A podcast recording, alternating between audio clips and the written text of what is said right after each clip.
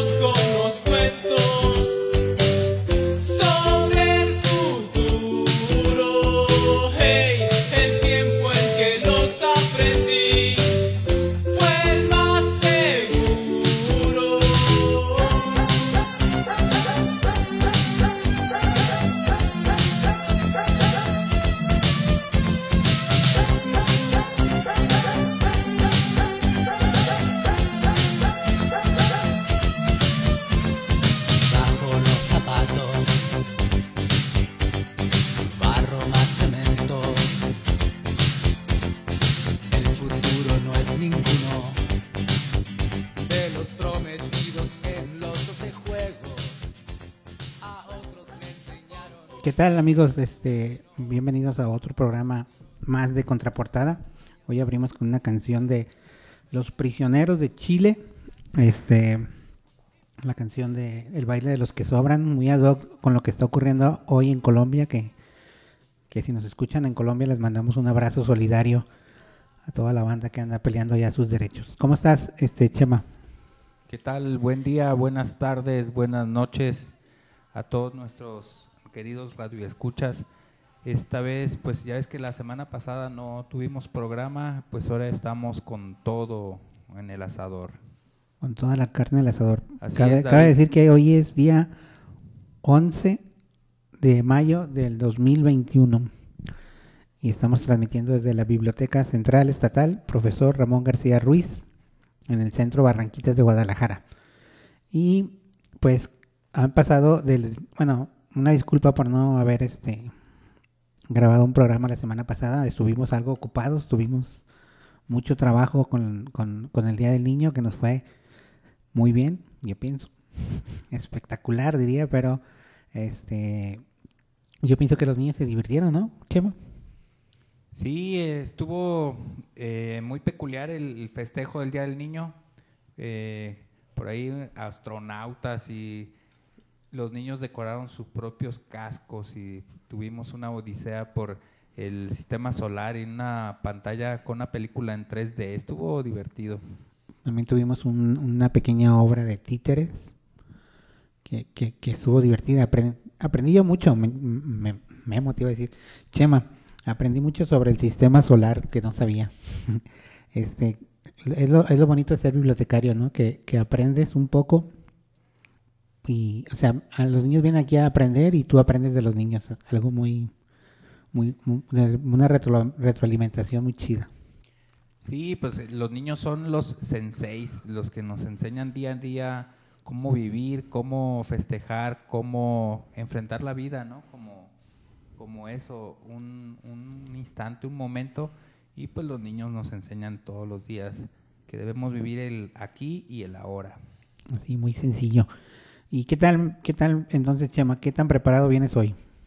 Fíjate que hablando de niños, vengo casi tan preparado como un niño con los ojos vendados a punto de darle de, de palos a una piñata. En su cumpleaños. en su cumpleaños, O sea, exactamente. que, que- eres el primero en darle, ¿sabes? que, que, que- romper la piñata antes de que pasen tus amigos, ¿verdad? Sí, pero dicen, a ver, no, no, primero el del cumpleaños, ¿verdad? Sí. Ya agandallas tu, el, el, el palo y luego, ahora sí, fórmense colita de mí, dice, ¿no? Y luego ya los forman primero los más chicos y luego los medianos y los últimos los grandes que son casi son los que siempre rompen la piñata, los, Sí. los, este, los más gandallas. Y ya, se la sabe, ¿no? De, o sea, que le cantan cada vez más rápido a los, a los niños más, más grandes y más rápido va la cancioncita esta de... Ay, no recuerdo cómo va. eh. Sí, eh, eh, a los bebés les cantan, ya le diste una, Ah, sí, ya le diste dos. Y luego a los más grandes, ya le diste una, ya una, se acabó. Y ya. Sí, porque urge, urge, porque si no, no alcanzan todos los niños de la fiesta. Eso de las piñatas me, me recuerda a las piñatas de mi tiempo de barro, que, que eran irrompibles o, o que sí necesitaban un, un buen garrotazo para romperse, ¿no? De, de esas de tonalá. Sí, los, los tradicionales cántaros, ¿no? De que eran de, de, de- de barro y luego ya les ponías, los rellenabas con, con su, este, esta cosa de barro, de, de harina, este, engrudo Ajá. y luego ya les ibas pegando a la tradicional mexicana, ¿no? Las, las tradicionales piñatas. Y entonces habías que, que tener alerta eh, varios elementos, porque a la hora que te formabas, si lograbas darle al, al cántaro lleno de, de fruta y pedazos de caña y Sí. este, mandarinas y dulces, colaciones, era primero darle, luego ya después, a, a la hora de que se rompía, que no te cayera un pedazo de tepalcate en la cabeza porque Te descalabraba. Y luego ya pues aventabas el palo por allá y a quien le caiga, ¿no? y, y luego ya te tirabas sobre el, sobre el puño de dulces y si caías abajo, todos los de arriba te, te aplastaban. Sí, era una, una especie de ser un héroe de acción, poder sacar, salir avante con tus dulces de la fiesta, ¿no? No, y luego al, al rato que agarrabas los, lo- los conitos estos de, la, de los siete pecados que venían Ah, sí, sí. de la piñata tradicional, agarrabas tu conito y ahí echabas ya tus dulces. Se las ¿no? llevas a tu mamada y... Los tomis y los... Este, Las agüitas.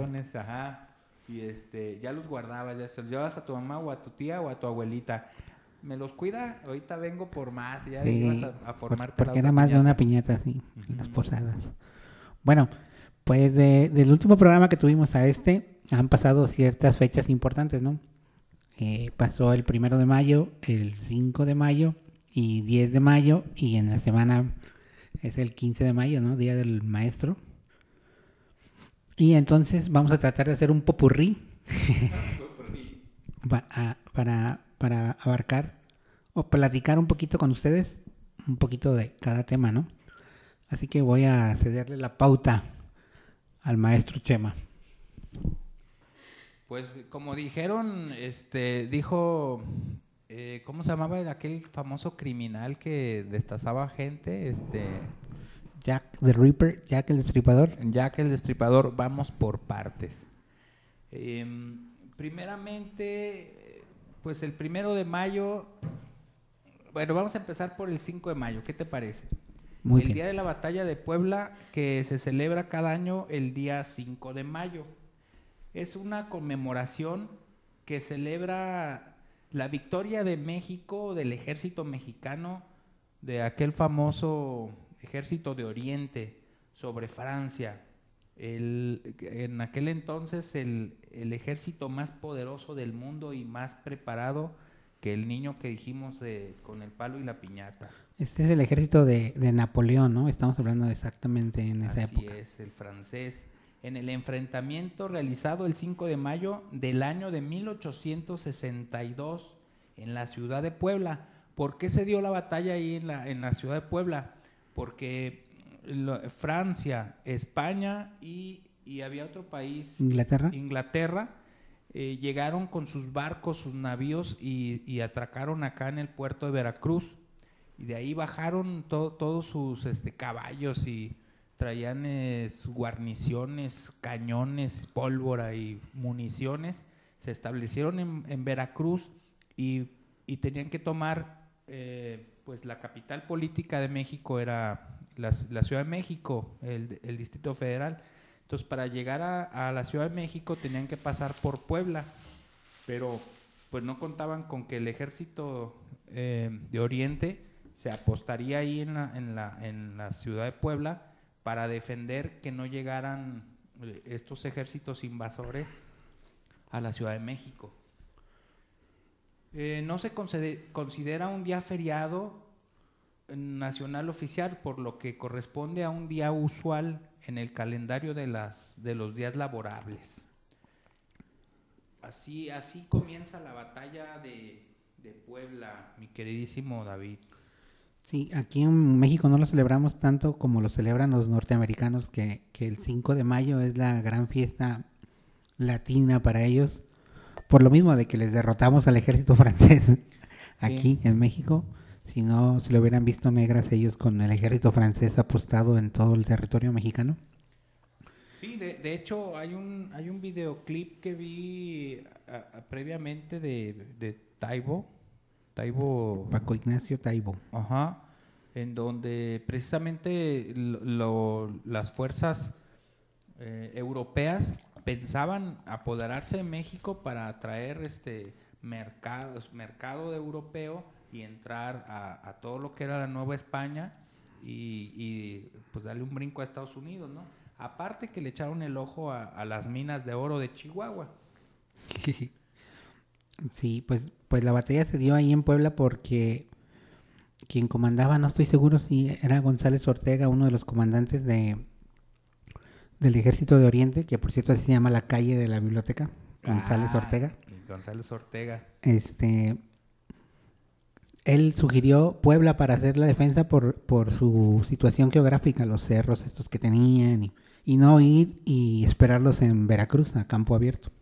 Sí, además que el, el terreno, eh, alguna vez en el 2005, sí, en el 2005 tuve la fortuna de visitar Puebla y primero está lleno de, de iglesias, de conventos y demás, ¿no? Entonces el mismo ejército utilizó la infraestructura de las iglesias para apostarse ahí y, poder resistir los embates del, ejército. Aparte que había una, hay una valla por ahí en donde resistieron y donde se apostó el ejército francés para la primera batalla o de las primeras batallas, eh, estaba como lleno de barrancas y el terreno irregular.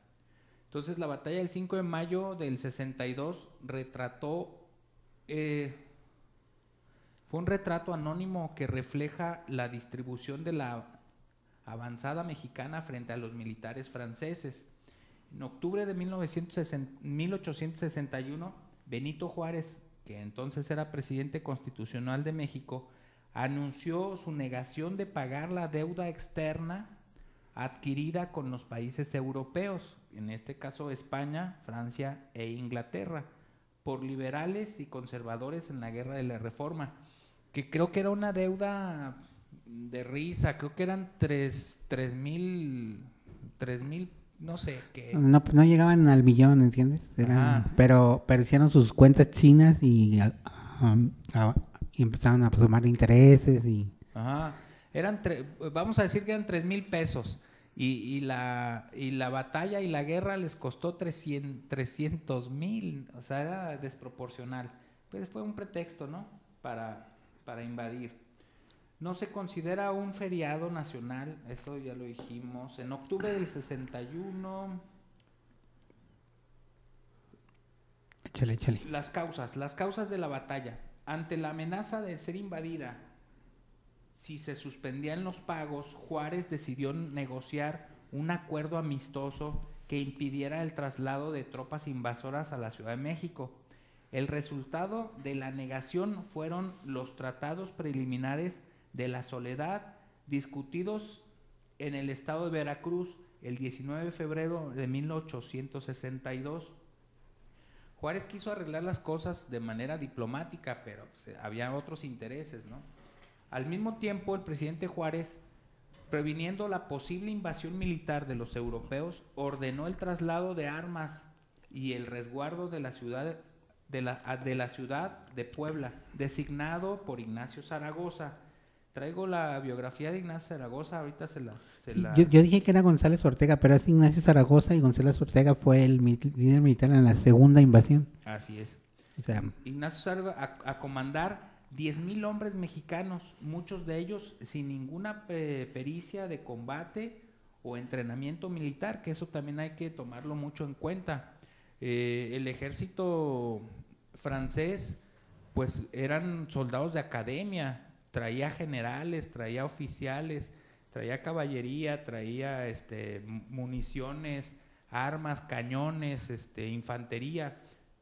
Era todo un este pues un ejército ahora sí que armado hasta los, los dientes pensando en, en una sola cosa. Una victoria en conquistar. más adelante les leo la carta que, que le mandó el, el general que dice "Pues aquí ya con, con los hombres que traemos ya la armamos y ya somos ya México es mío dice sí. Ahorita se los leo. 1800 en 1862, España e Inglaterra, e Inglaterra rompieron la alianza tripartita con Francia. Al, al percibir que las instituciones de esta última estaban enfocadas en el establecimiento de una monarquía amigable con su política colonial y que Ah, y que ampliarse sus dominios a su crecimiento económico. Siempre el dinero por delante, ¿verdad? El cochino dinero. Los personajes que participaron en la batalla de Puebla fueron Ignacio Zaragoza, el gran héroe, héroe nacional. Fue quien tomó las decisiones estratégicas más relevantes que llevaron a México a vencer a Francia, una de las potencias militares más poderosas en aquel momento. Y es que todo, la mayoría de los que pelearon en la batalla de 5 de, de 5 de mayo ya venían fogueados con, con la batalla de la guerra de reforma, o sea, ya de alguna manera ya, ya los agarraron calientitos, ¿no? Ignacio Zaragoza, comandado eh, el ejército de Oriente, dividió en dos alas su ejército, una de ellas replegada en los fuentes de Loreto y de Guadalupe, los que me faltó comentar en la intervención anterior. Estos dos fuertes, el de Loreto y Guadalupe, se encuentran pues custodiando la ciudad de, Puebla. Se enfrentó en eh, se enfrentó a Lerdo Márquez, Márquez, un general conservador que apoyaba la invasión francesa, logrando contenerlo gracias a la ayuda militar de, militar de Miguel Negrete y del joven Porfirio Díaz. Así fue más o menos eh, como comenzó aquella afrenta, ¿no? Aquella batalla. Sí, fíjate que estoy leyendo que, que el general Ignacio Zaragoza, justo antes en la mañana del 5 de mayo, este, se, se puso enfrente de las tropas y, y para animarlos se aventó una frase, este, Bien matona. Bien A ver, matona. échale. dice, nuestros enemigos son los primeros soldados del mundo, pero vosotros sois los primeros hijos de México. Soldados, leo en vuestra frente la victoria. O sea, Sí. ustedes son los, Los hijos, de hijos, México. hijos de México, ¿no? Exacto. El famoso conde Lorenzés comandaba 6.000 hombres del ejército francés, quienes, seguros de su superioridad ante los mexicanos, dieron por sentado la victoria y la invasión. Los franceses atacaron en la mañana del 5 de mayo, dirigiéndose directamente a los fuertes donde se encontraba la milicia mexicana. Estratégicamente, los criollos realizaron con artillería, reaccionaron, perdón, con artillería y cañones, lo que les dio una ventaja sobre los franceses que se desplazaban sin protección, en parte por su sensación de superioridad ante los mexicanos. Dijeron, aquí vamos a agarrar parejo, ¿no? ¿Y cuál? En el enfrentamiento cuerpo a cuerpo, ya la milicia de Francia se encontraba diezmada. Aquí hay que tomar en cuenta, por ejemplo, que los, los las batallas eran cuerpo a cuerpo. Había unas pistolas y la- las pistolas más o menos mm, eh, Como, pues, muy como un, mos- rústicas un mosquete, ¿no? como un mosquete. Eh, Estamos hablando de 1862, en donde tenías que agarrar el- el- la pistola y luego ya le ponías este, la, la carga, eh, Pólvora. una especie de tapón y luego la, bueno, la pólvora, el tapón y luego ya la bala, que eran unas balas redondas Tipo como una canica de como una plomo, ¿no? canica y eran de, de plomo, ¿sí? Entonces ya las metían, de- dice el, el documental que les comento, que un buen tirador diestro podía hacer cinco tiros en 10 minutos, ¿sí? En lo que ahora sí que eh, disparaban y espérame poquito, no déjame cargar. Entonces, esa batalla, entre esa batalla, entre que no encontré el, el mosquete, en que dónde está la bala, en que ya me agarraron por atrás, un, un, este, un cachazo, una, o sea, eh, fue un derramamiento de sangre. Fue terrible. una batalla cuerpo a cuerpo, como dices, a espada y... Ajá. Y luego usaban unas especies de machete espada, eh, que era como curvo, eh, más o menos como de un diámetro de un metro y 20 centímetros. Y con eso, este, pues era la- las ballestas. Entonces fue un- una batalla encarnizada. En, el enfrentamiento cuerpo a cuerpo, ya la milicia de Francia se encontraba diezmada. En uno de los flancos, miles de campesinos mexicanos, entre ellos pobladores de Tetela, de Ocampo, y los indígenas de Zac- Zacapuaxtlas, Zacapuaxtlas, atacaron de sorpresa a los franceses con machetes y cuchillos, terminando de diezmar a los militares invasores, logrando vencerles y obligando al resto de los franceses a huir de la batalla. Y se regresaron, de Puebla se, regresaron a, a Orizaba. Y ahí en el video se ve cómo eh, había, se lo dijeron, dijeron el, el mismo ejército mexicano de Oriente, perdón, eh, dijeron, pues vamos a rematarlos, vamos a ahí. Pero llegaron a una especie de, de cerro, no recuerdo el nombre ahorita, eh, es un cerro donde se ve toda la ciudad de Orizaba hacia abajo y ahí mm, dejaron como una especie de avanzada. Pero se dieron cuenta los franceses que estaba esa avanzada y se regresaron en la noche y les dieron muerte. Si ahora sí que si no se les duerme el gallo, se hubiese evitado la segunda batalla de, de Puebla. O sea, la segunda, el contragolpe francés, que fue ya más definitivo, con el que se impuso a Maximiliano. Así fue. Entonces, este, vamos a hacer un corte y regresamos a, para seguir con Contraportada. Vámonos.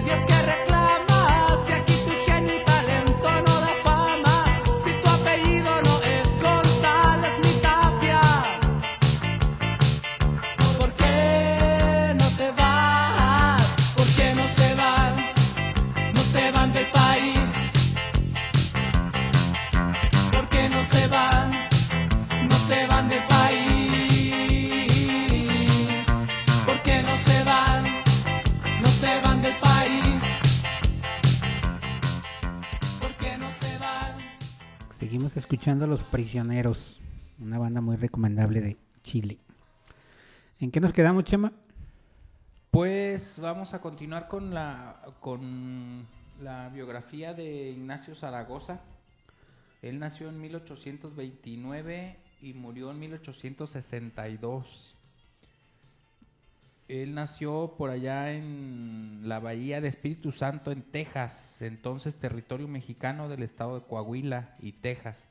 Hoy es Goliath, Texas, Estados Unidos. Fue un militar que se desempeñó como ministro de guerra con el presidente Benito Juárez en 1861. Zaragoza fue el segundo hijo de ocho del soldado veracruzano Miguel Zaragoza Valdés y la tejana María de Jesús Seguín. Toda la familia emigró primero a, Matamoros en 1834 y luego a Monterrey en 1844, luego de que Texas se independizó de México. Los primeros estudios de Ignacio Zaragoza estuvieron relacionados con la religión, pues se inició como en el, como, se inició como en el sacerdocio al ingresar al seminario.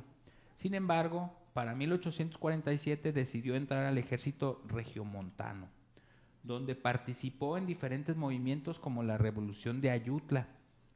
Para 1861, el entonces presidente Benito Juárez lo nombró ministro de Guerra y de Marina, aunque dejó el cargo para finales de ese año para asumir el puesto como comandante del ejército de Oriente ante las fuerzas de la, la alianza tripartita que estaban conformadas por Inglaterra, España y Francia. Fue Francia la que intervino México, pero el ejército comandado por Zaragoza logró la victoria del 5 de mayo de 1862. Días después se enfermó de fiebre tifoidea, fíjate, y cuatro meses después de su triunfo murió en la ciudad de Puebla un 8 de septiembre de 1862. No sin antes haber dicho otra de las frases lapidarias y famosas, esta de las armas nacionales se han cubierto de gloria. Eso, mi Zaragoza. Y pues tengo algunos puntos claves de la batalla de Puebla. Fíjate, David, que eh, ya ha habido bastante movimiento en la, aquí en la Biblioteca Central. Un saludo a todos nuestros eh, ¿Usuarios? usuarios asiduos a, esta, a este recinto. Eh, y traigo algunos de los libros que circularon en, en estos días. Eh, solo algunos, ¿eh? porque como estamos acá en la parte alta de la biblioteca, pues para subirlos y bajarlos eh, es, es un, este, un- una tarea ardua. Y este, nada más para que se enteren de, la, la circulación de los títulos de los libros que lee la gente, porque de repente se podrán preguntar, bueno, pues ¿qué se lee, no? ¿Qué lee la gente? Esa, es nuestra sección que vamos a inaugurar hoy. ¿Qué Es- lee la gente? ¿Qué lee la gente? Exacto. En la Biblioteca Central. Aquí tengo una que dice- un libro que se llama Odas Elementales de Pablo Neruda, fíjate. Un libro de, de Pablo Neruda. Y luego leyeron a Nezahualcóyotl, Vida y Obra, de José Luis Martínez. Luego otro libro que pasó por aquí, Giuseppe Amara, El psicoanálisis. Ah, este me lo voy a llevar a la casa. Es un libro pequeño, no consta más que de... Ay, no tiene número. Bueno, es un libro muy pequeño. Este me lo voy a llevar de tarea. Y luego tenemos otro de Pablo Neruda, se llama El río invisible. O sea que yo creo que la misma persona estuvo leyendo a Pablo Neruda y dio... Puede ser, sí, de repente se llevan al mismo au- autor. Y aquí hay un, un otro libro, este está bueno para ponerlo en la, dice el maestro Joaquín, para ponerlo en la, en la cama, pero de, de- en la pata, ¿no? una pata. Se, se llama de Carl Sagan, El mundo y sus demonios.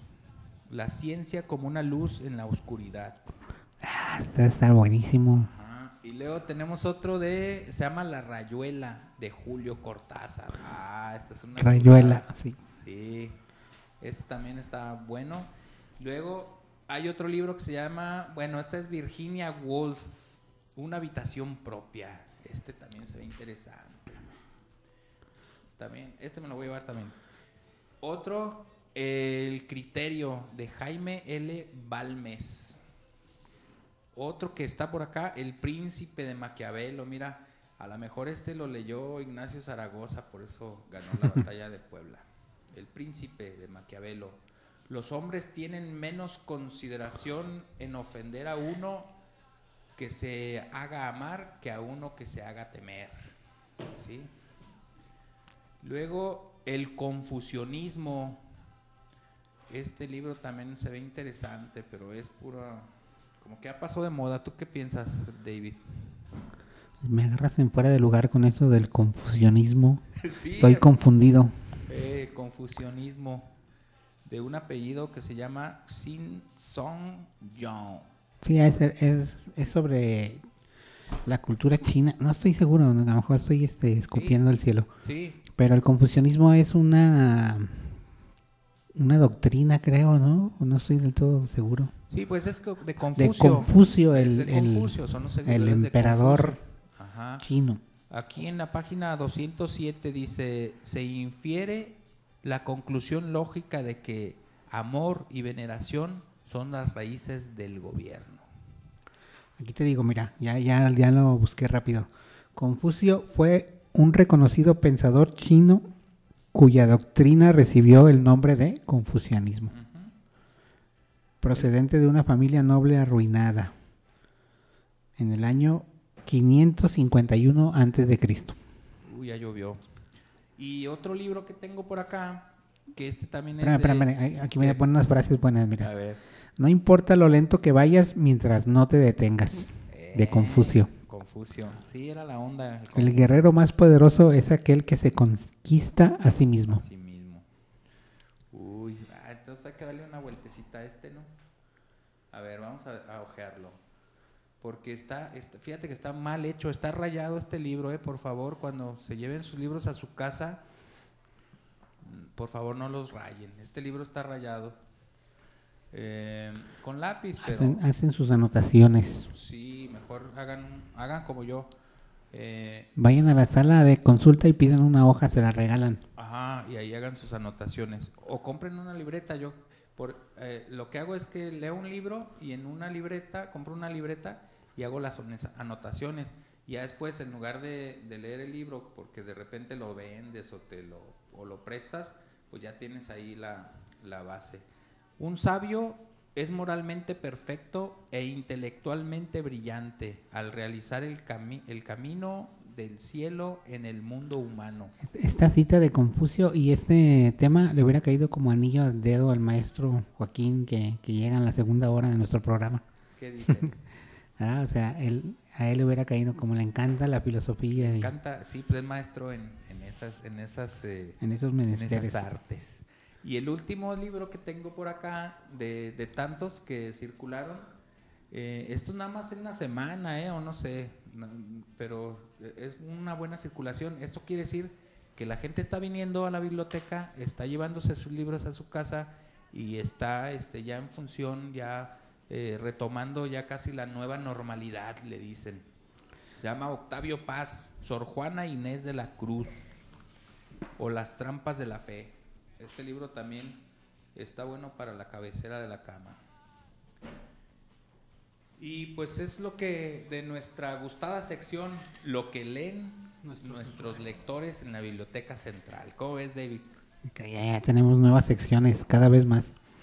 Este, bueno, ¿qué te parece si seguimos con nuestro popurrí de temas? Cu- ¿Cuál es el que está en la agenda? Ya vi que no es crono cronológico, pero también igual podemos hablar del Día de las Madres y ahorita ponemos la canción de, de Denise de Calaf. Esa no puede faltar.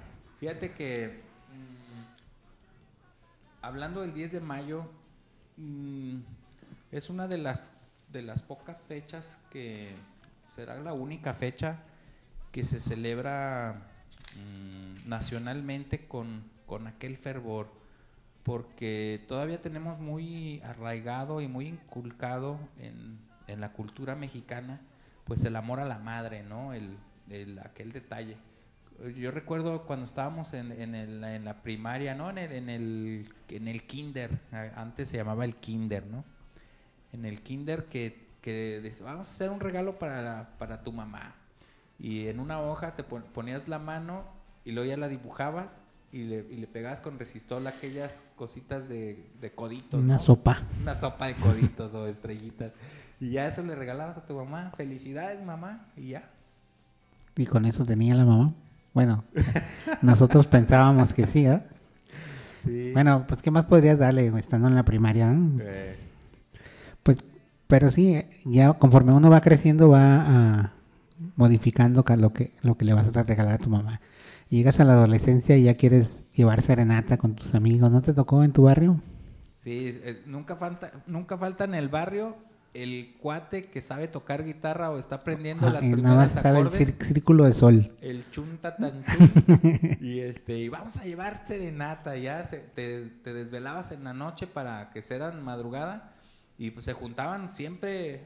A mí me tocó estar en el coro de la iglesia, entonces éramos como 20, 25 y pues empezabas a las 12 de la noche, acababas a las 6 de la mañana porque íbamos de, ahora sí que de madre en madre. Sí, o sea, tenías que acompañar ah, para que le tocara a tu mamá, tenías que cumplir el requisito de ir a las mamás de los otros compas, ¿no? Aunque la señora te corría siempre de su casa cuando te veía cerca de de ahí porque estaba rayando el piso, dejabas basura y le caías bien mal, pero ahí estabas y abrazo y feliz día de las madres. Y de ahí hay este. Salen, surgen las frases, las famosas frases de las mamás. A ver, una que, que te sepas. Uh, la de que si la encuentro, ¿qué te hago? Ah, o, o cuando vas al eh, o a la, cuando vas al refri y ves un bote de yogur, dices, ah, qué rico, ahorita me voy a echar un, un este Un yogur, un yogur sazo con cereal Y y, toma. lo abres y tienes frijoles. frijoles congelados. sí, este, no, pues, pues las mamás, a, a mí me tocó que me corrigieran todavía con cinto y chancla. O sea, a mí me tocó. Y, y ve, no nos pasó nada. También a mí eso me tocó. No nos pasó nada. Este, e- es bueno de repente la disciplina, pero pues ya ahorita la, la ley lo prohíbe. Está este, penado por la ley, la chancla maravillosa.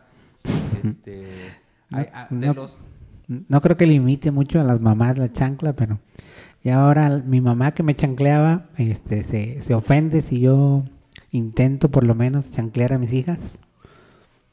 ah, sí, pero es que las mamás con nosotros fueron terribles, pero ahorita cómo consienten a los nietos, ¿verdad? ¿Cómo, cómo consienten a los nietos, este, les compran su nieve y todo? Sí, Todo- sí. Todos hemos tenido alguna vez o tenemos a alguien que nos persigue a todos lados. Alguien que hace de un momento normal algo mágico. Alguien que saca lo mejor de ti mismo. Alguien que es tu mejor amigo y que está junto a ti. No importa lo que pases. Ese alguien es tu madre. Ya. Bueno, vamos a hacer un- una pausa ya en el segundo corte y volvemos, ¿ok?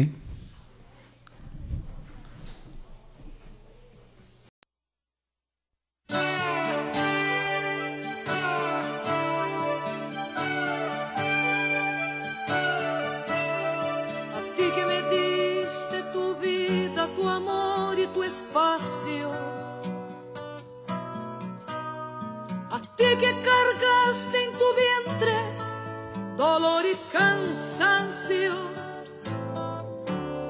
A ti que peleaste con uñas y dientes, valiente en tu casa y en cualquier lugar.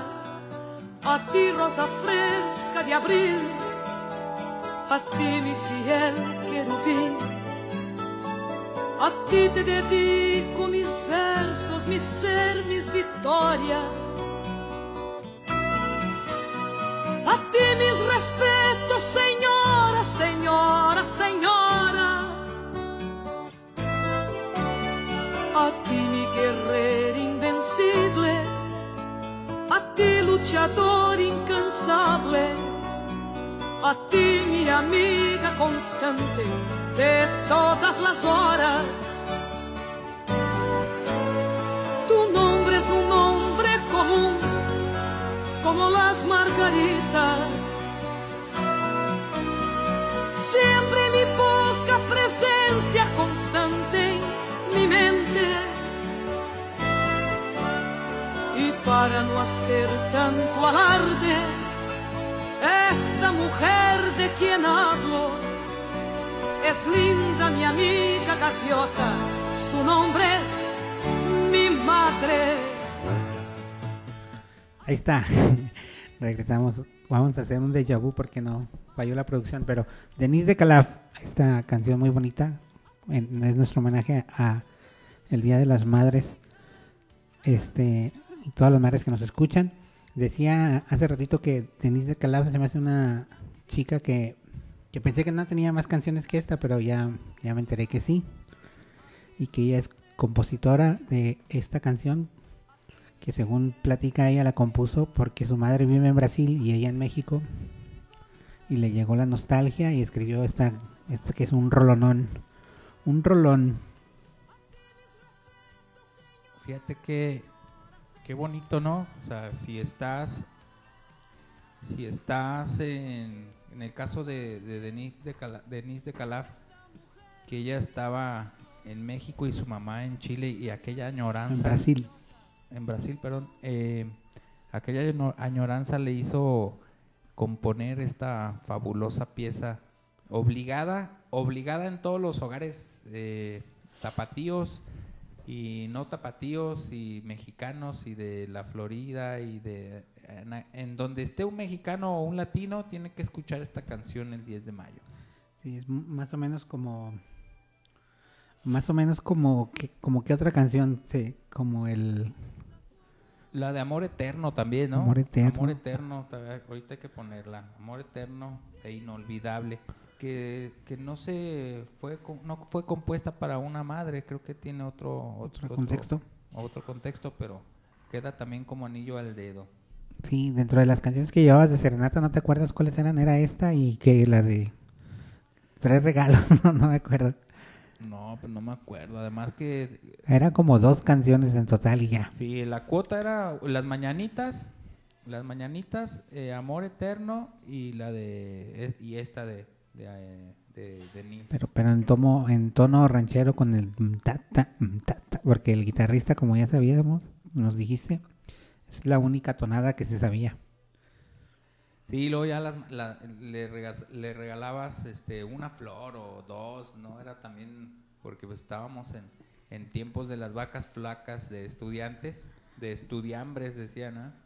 Y no tenías la aquella holgura eh, económica como para Pues, pues comprar yo, el pues, pues yo nunca la tuve, amigo Chema. no sé de qué me hablas. Soy bibliotecario. ¿qué me- Como eh, ayer vi un meme que decía, este, oye, ¿tú qué le haces al dinero que te sobra en la quincena? Ah, caray. Ah, ¿Te pagan? Sí. ¿Cómo que sobra? ¿De dónde? No, no digan cosas que, que ofenden. Soy bibliotecario. ¿Cómo me vas a decir que holgura, amigo Chema? Aquí estoy buscando del origen del Día de las Madres, pero está mm, es mucho rollo y no los queremos cansar. Eh, fíjate que ¿cómo, cómo la pasaste tú en, en tu caso? No sé, no, no conozco si Tu historia personal, di. Si ¿Eh? tienes madre, eh, aparentas no tener madre. no sé. No, ¿cómo la sí, pues, O en este, el caso de tu esposa, o sea. comimos en casa con mi mamá y, y la hicimos lavar los platos, pues parte de la tradición mexicana. Fuimos todos, güey, nos pusimos hasta las manitas, los hermanos más grandes, los hijos. La mamá ya estaba preocupada porque un hijo se está peleando con el otro, ya te la sabes. ¿ah? Nunca vienen y no sé qué pedo, güey. Y cuando vienen hacen su desorden aquí. y pues dejamos un montón de platos, un montón de basura, llevamos a todos los nietos y, y la mamá no hallaba para dónde, digo, o sea, la abuelita en este caso, no hallaba si lavar platos, levantar, servir, ya sabes, toda una tradición mexicana esta de ir a enfadar a mi madre. Ah, no te creas. o sea, pareciera que no, pero parecía que es broma, pero sí pasan muchos. Sí pasa. De hecho, es, es el pues es la tradición. Acá en casa todavía tengo la fortuna de tener a, a mi madre. Ya tiene 69 años.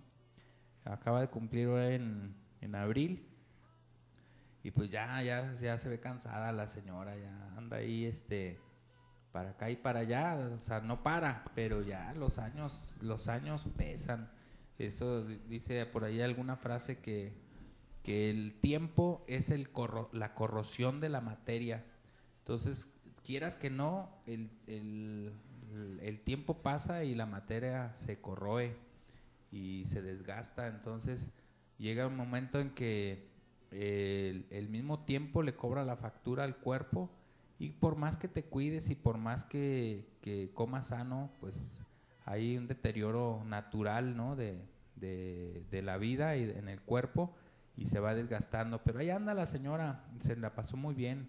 Vinieron este, dos hermanas y otro hermano.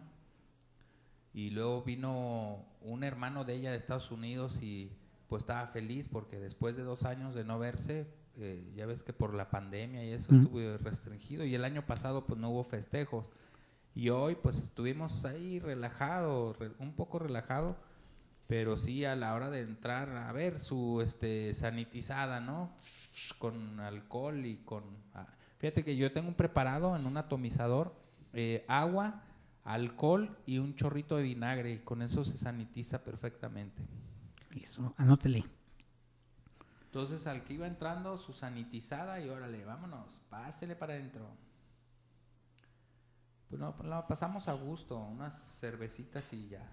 E hicimos, eh, mi hermano, el menor, eh, llevó un caso, hicimos unas carnitas, Ah, qué bárbaro. chamorro, chamorrito, hígado, tripa, este, y lo que es la carne, el, el no sé qué sea, lomo, no O sé. La carnaza, ¿no? Y ah, se armaron unas carnitas. Y está bien, en dos horas salieron, eran como unos seis kilos de carne, ¿no? A gusto. Entonces sí, es, sí está grande tu family, ¿no? Pues ahora no fueron todos. Cuando se juntan todos son como 30, entre sobrinos y nietos y esto y hermanos. Ahora estuvo estuvo relax. Estuvimos que como unos 15 más o menos y una vecina que la invitamos y este buena onda. Saludos a doña Yoya. Saludos a Doña Yoya. Bueno, y aprovecho ahorita que estamos en los saludos, saludar a todos los que nos escuchan, a, a mi jefa Claudia, feliz día de las madres jefa, y a todas mis compañeras, no las voy a enumerar porque luego no sé el orden, este, pero a todas ellas, todas son mamás, ¿eh? ¿Y qué más qué más hubo en la semana o cómo Pues hubo, este, nos quedamos con pendientes con lo del día del trabajo. Ah, sí, es que fíjate que el, el mes de mayo son, son uno de los meses que más me gustan. Bueno, me gustaban cuando estaba en la, en la preparatoria porque era mayo, era puro festejo. El primero de mayo, el 5 de mayo, y luego el día del 10 de mayo. estudiante, luego el día del maestro, y luego el 10 de mayo. Entonces, mayo es, es mejor que septiembre, porque septiembre más es el 16 y ya. Es mejor que, que es mejor que Navidad. Cierto, sí, sí, sí, está más chido. Pues igual, este, ahorita le damos una repasada al primero de mayo y este, yo creo que Y con eso cerramos con eso el programa. Ya tenemos una, una bonita sección. ¿Qué es lo que lee? ¿Qué es lo que lee los ¿Qué es lo que leen nuestros usuarios? nuestros usuarios? La- su gustada sección. Sí. Este, a ver, ¿qué, qué tienes del día de- del primero de mayo, perdón, día del trabajo? Este, en lo que buscas yo voy a platicar un poquito del día del primero de mayo. Ah, ¿Del qué? Del 10 de mayo iba a decir, pero no, estamos en el día del trabajo. Que es una de las fechas donde se celebra, pues, más que el trabajo, a la clase trabajadora, ¿no? Que, que, que es un, un día de celebración y de lucha para las personas que lograron las, los, ahora sí que las prestaciones que nosotros tenemos, ¿no? El- la jornada laboral de ocho horas, vacaciones, seguro social, todo esto se celebra el primero de mayo, que, que es un día de asueto, pero realmente es como por agra- para agradecer a todos estos mártires, los mártires de Cananea, los, los de Chicago, los todas estas personas que han luchado por los derechos de los trabajadores, ¿no? Fíjate que eh, a nosotros actualmente se nos hace fácil decir, ah, pues bueno, es primero de mayo y ya, vámonos a descansar. Pero realmente hay, hay muchas luchas detrás que muchas batallas que se pelearon en su momento para ganar los derechos que tenemos como trabajadores. Como bien dices, la jornada laboral de ocho horas, porque se acuerdan en, en la sesión pasada de contraportada que hablamos de aquel niño en, en, En Pakistán. que, que los obligaban en la fábrica esta a trabajar hasta 14 horas, 12, ho- 12 horas, perdón, 12 horas y en unas condiciones de esclavitud.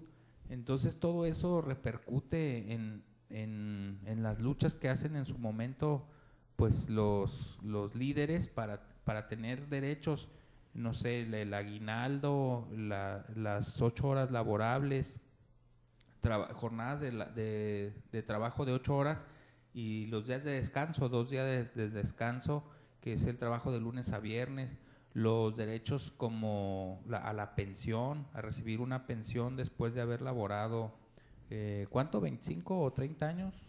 Eh, Más o menos, Bueno, ¿no? según el régimen que, que estés.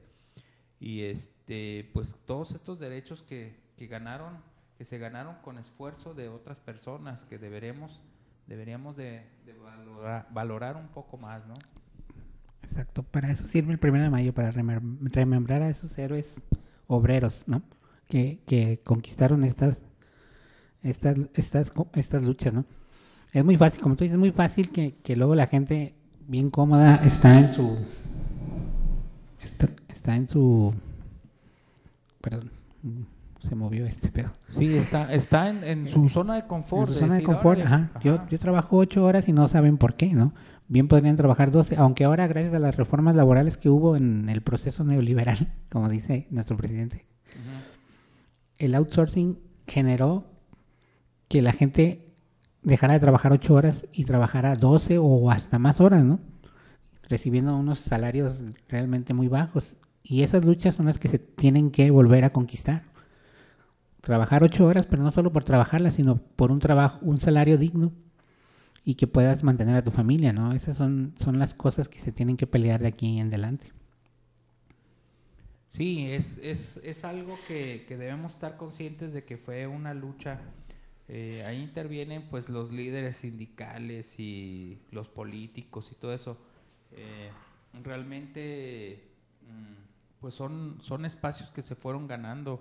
Eh, las, vac- las vacaciones, vacaciones, eh, tenemos derecho a, vac- a- a las, las vacaciones, eh, el- los días de descanso y lo- la jornada laboral, que son casi los principales, ¿no?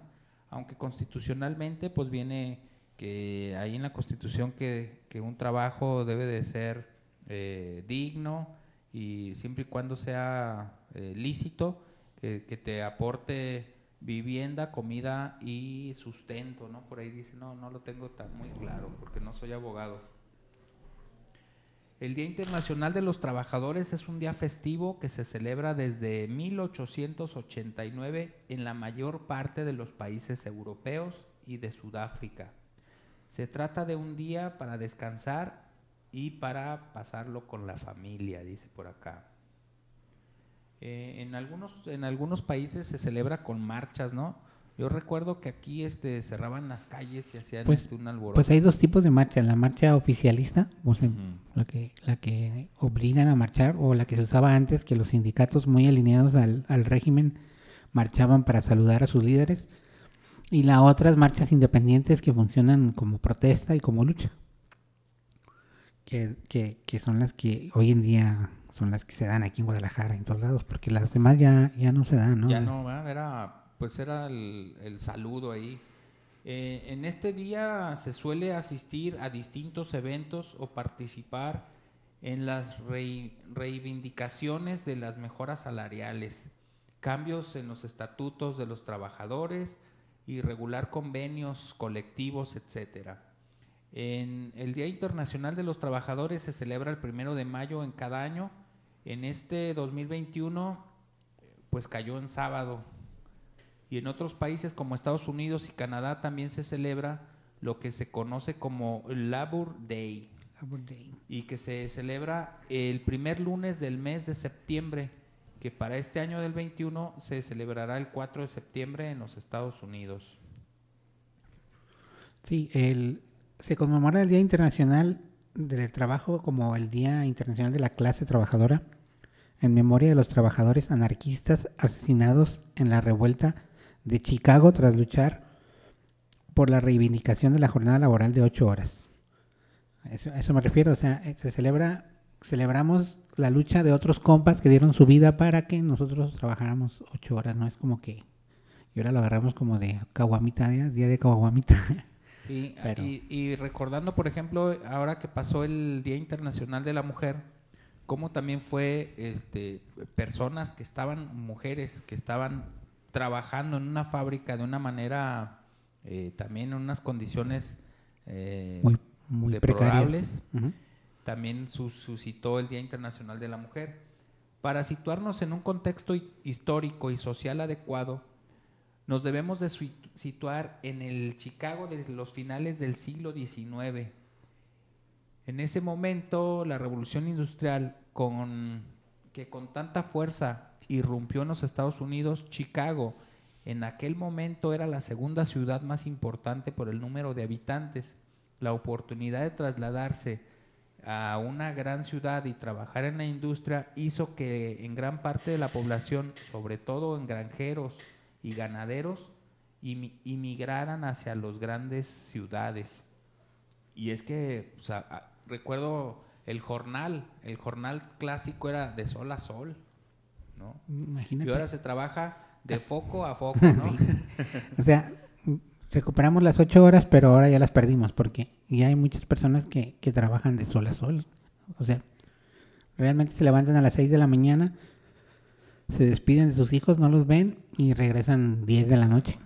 Y más, por ejemplo, cuando, eh, por ejemplo, en el, en el caso aquí de Guadalajara, que todas las casas actualmente están eh, fuera de la ciudad, eh, digamos aquí el centro, no sé cómo eh, este, explicarme, Eh, eh, no sé, es decir, tra- trabajas aquí en la ciudad, pero vives en Tlajomulco, por ejemplo, en Tonalá, en El Salto. Había una compañera que su casa, el compañero este, don Jorge, tiene su casa en En El Salto. Casi. Bueno, sí. En El Salto. Entonces imagínate nada más el traslado en la mañana y el traslado en la tarde, una hora y media de traslado, son tres horas de tu vida invertidas en traslado. Entonces, este, son las condiciones laborales actualmente. Las ocho horas como jornada laboral, las fábricas rendían al, maxi- al máximo y las jornadas laborales eran entonces intermin- interminables. Y comienza las primeras protestas por parte de los trabajadores, atendiendo a la máxima de ocho. Los trabajadores reivindicaban una jornada laboral de ocho horas y eso fue pues la primera parte de la lucha, ¿no? En 1829 un grupo de trabajadores formó un movimiento con el fin de solicitar la jornada de ocho horas laboral, laborables. La ley que regía el derecho de los trabajadores en aquel momento prohibía las jornadas laborales de más de 18 horas, imagínate. Esto siempre que la, siempre que la necesidad de producción obligara. Es decir, si había más trabajo, te quedabas más trabajo.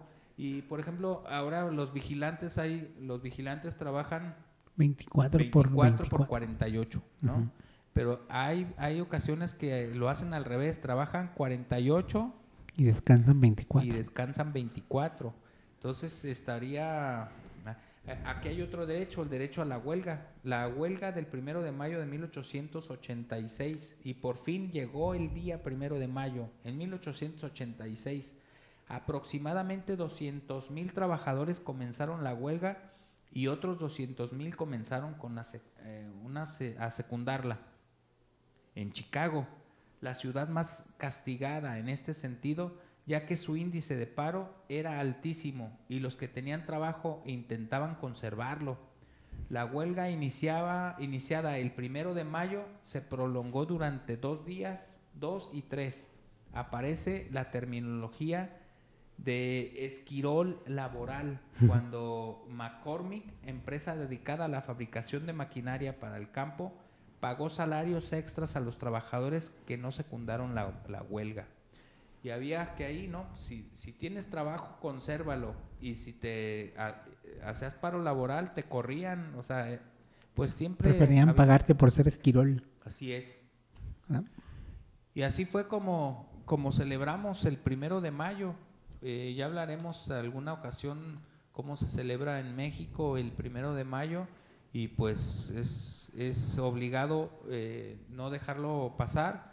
Primero de mayo, 5 de mayo, 10 de mayo y hablaremos en su momento en- Día del Maestro. el Día del Maestro y el Día del Estudiante, que eh, cuando estábamos en la prepa era chido porque se llevaban los sonidos, Los ¿no? ¿Te sonidos, acuerdas? sí.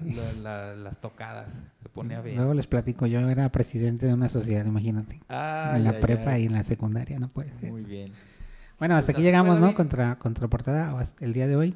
Tuvimos un popurrí de temas, pero les prometemos que no vamos a parar de aquí hasta que acabe el año.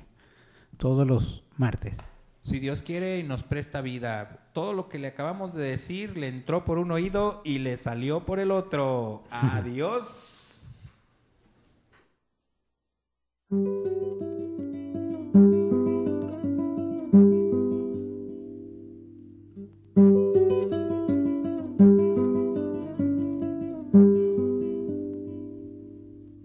Te recuerdo, Amanda, la calle mojada, corriendo a la fábrica donde trabajaba Manuel. La sonrisa ancha, la lluvia en el pelo, no importaba nada, ibas a encontrarte con él, con él, con él, con él, con él. Son cinco minutos, la vida es eterna en cinco minutos. Suena la sirena, de vuelta al trabajo, y tú caminando lo iluminas todo, los cinco minutos te hacen florecer. Te recuerdo, Amanda, la calle mojada, corriendo a la fábrica donde trabajaba Manuel. La sonrisa ancha, la lluvia en el pelo, no importaba nada. Ibas a encontrarte con él, con él, con él, con él, con él, que partió a la sierra, que nunca hizo daño, que partió a la sierra y en cinco minutos quedó destrozado. Suena la sirena, de vuelta al trabajo, muchos no volvieron tampoco Manuel. Te recuerdo, Amanda, la calle mojada, corriendo a la fábrica donde trabajaba Manuel.